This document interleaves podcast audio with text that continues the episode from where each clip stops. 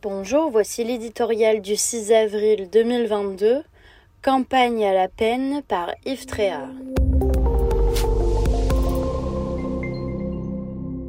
Qu'on le veuille ou non, cette campagne n'accroche pas.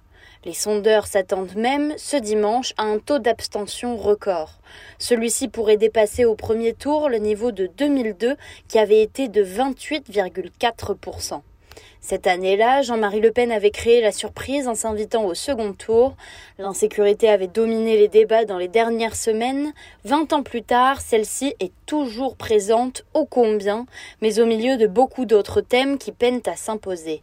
À l'exception du pouvoir d'achat dont Marine Le Pen, sa fille, fait précisément son cheval de bataille. Ce manque d'intérêt, dit-on, s'expliquerait. Les Français auraient la tête ailleurs, la crise sanitaire, puis désormais la guerre en Ukraine auraient tétanisé les esprits, détourné l'attention, escamoté la campagne. Deux faux prétextes, de nature très différente, ces deux événements auraient dû, au contraire, susciter de multiples interrogations sur les capacités de notre pays à faire front. Dieu sait si les Français sont d'un naturel inquiet et pessimiste.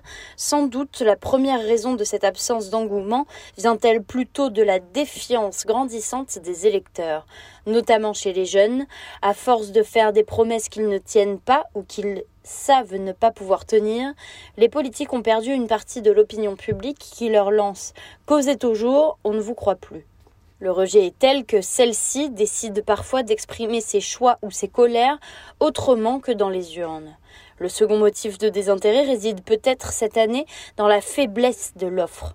Les projets qui échappent rarement au catalogue de propositions indigestes ne brillent pas toujours par leur cohérence.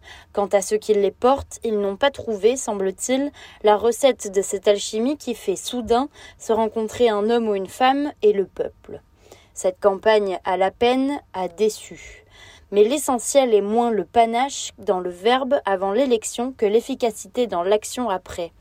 En France, on a la fâcheuse tendance de privilégier l'un plutôt que l'autre, et si l'on changeait?